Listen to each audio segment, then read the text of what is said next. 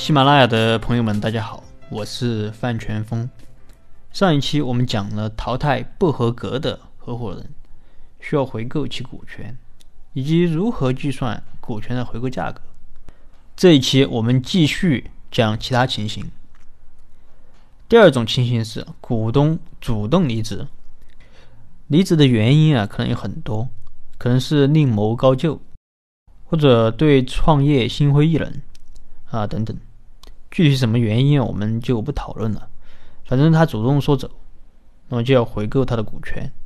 至于回购的价格，可以参考我上一期讲的。第三种是违反规章制度退出。我常常建议我们的企业内部，或者说股东之间要约定一些规矩。如果违反了这些规矩，比如说泄露了公司的商业机密，违反了竞业限制条款，那么这些。我们可以约定，合伙人如果违反了这些规矩，就可以要求他退出。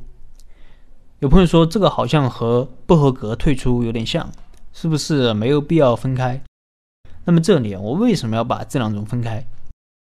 不合格退出主要指的是个人能力不行了，或者说心态不行了；违反规章制度主要指的是能力没啥问题，但违反了合伙人之间的一些规矩，或者说规则。我把两者分开，主要是因为两者在计算回购价格上，它是有所区别的。因为不合格退出，往往是人品没有啥问题，只是大家不合适了，所以回购的时候一般还是要给一点钱的。但如果是违反了规章制度，往往都是人品出了问题，同时还有可能给公司带来损失。那么此时我会建议客户在这里约定零元回购。啊，算是一种惩罚，同时造成的损失你还要赔偿。这种违反规章制度，在企业乱搞的合伙人啊，是绝不能容忍的。这是第三种。第四种，股东犯了罪，这里主要指的是刑事犯罪，不包括行政处罚。为什么这里建议回购？因为你得坐牢啊，你坐牢你怎么搞工作啊？对不对？当然，如果合伙人之间啊认为这个没有什么影响，那么也可以不约定啊。你看黄光裕在牢里，不过还是可以指挥国美嘛。那么第五种是工伤，这里也主要指的是工伤后不能继续在公司工作的。既然是工伤，因公负伤，那么我们建议可以在回购的时候啊，可以适当的补偿，比如说是一般回购价格的两倍。或者说，我们可以先让他继续的持有几年，可以继续享有一定时间的分红，之后啊再回购，啊这也算是一种补偿。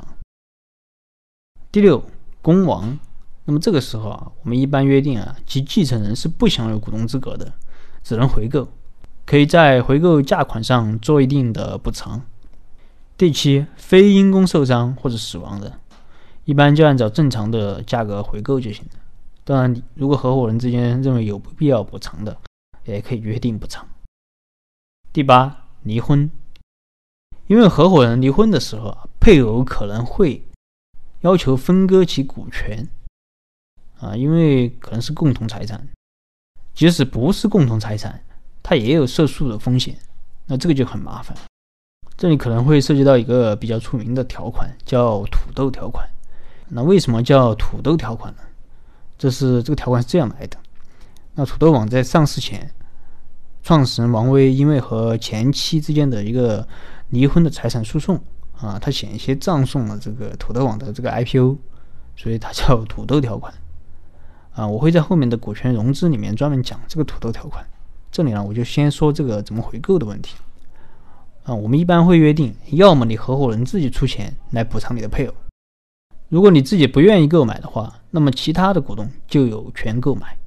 反正你的配偶是没有权利得到这个股权的。这是第八。第九是退休。如果合伙人啊达到了法定的退休年龄，并且合伙人他不愿意继续在公司干了，那么此时我建议可以保留一部分的股权。至于至于保留多少啊，可以根据其贡献来，但也不宜太多。这就是九种常见的需要回购股权的情形。另外，我要说一下，这个回购款的支付问题。为了保障公司的现金流，这个回购款啊可以分期支付。至于分多少年，啊，三年、五年啊，或者几年都可以。啊，第二就是这个回购条款这个设计问题。根据最新的这个九名会议纪要啊，如果是公司回购的话，它会涉及到一个公司减资的问题，程序上可能还有点麻烦，所以我们也可以约定由大股东进行回购，或者其他股东进行回购。那么这就是股权回购的问题，大致就是这些内容。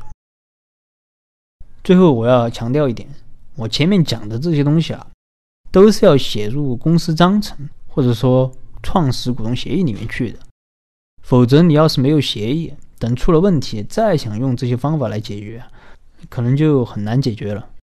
所以这些内容啊，不是让你出了问题再按照这些方法来解决。而是提早做好约定，让大家在这套机制下面合作。关于股东协议，我可以有偿的提供股权设计的专项法律服务，包括我前面讲的所有内容，以及股权架构的设计、股权融资、股权激励等等。当然，费用相对要较高。啊，也可以，我们只提供这个协议模板，你按照我前面讲的这一套方法自己去设计，呃，这个价格啊就相对要低一点。最后，我们这个股权设计的部分就暂时的告一段落了。接下来，我准备和大家分享的是股权融资的部分。那好了，今天的分享就到这了。如果你有什么疑问，你可以添加我的微信，或者说给我留言，我们再深入沟通。